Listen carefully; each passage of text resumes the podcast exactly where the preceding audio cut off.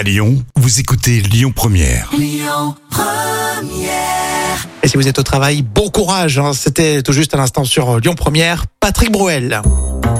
Alors c'est vrai que les enfants, souvent, ils réclament un petit animal à la maison, un petit chien, un petit chat. C'est vrai, Jam hein Et oui, un un alligator, c'est encore plus rare. hein. Je te confirme. C'est l'histoire folle du jour racontée par Jam. Alors, cette scène a été filmée et publiée sur TikTok le 27 août dernier. Alors, je vous préviens, c'est peu banal hein, et ça fait le buzz. hein.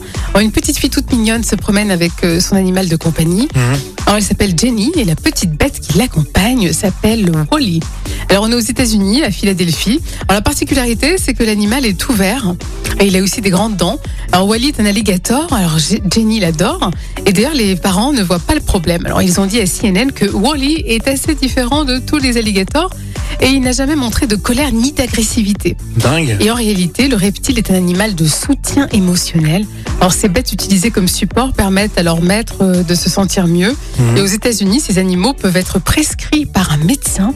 Et dans certains États, euh, l'animal peut être euh, un alligator, là où il n'est pas interdit de le domestiquer, bien sûr. Donc on peut effectivement croiser une petite fille avec euh, une laisse et au bout un alligator. Ouais, c'est particulier. hein. Nous, c'est la thérapie avec les, les chevaux. Oui, Euh, c'est vrai que c'est ça. J'ai pensé aux chevaux, un petit peu aux chiens et aux chats, mais un peu moins. Mais sur- nous, on parle souvent en France euh, des chevaux. Hein. oui, c'est quand même plus attachant un cheval qu'un Je alligator. sais pas, hein, c'est très affectueux un alligator. Ah, avec sa mâchoire comme ça, Si ouais. tu le nourris régulièrement, il est Oui, il reconnaissant. vaut mieux, oui. Écoutez votre radio Lyon Première en direct sur l'application Lyon Première, lyonpremière.fr et bien sûr à Lyon sur 90.2 FM et en DAB+.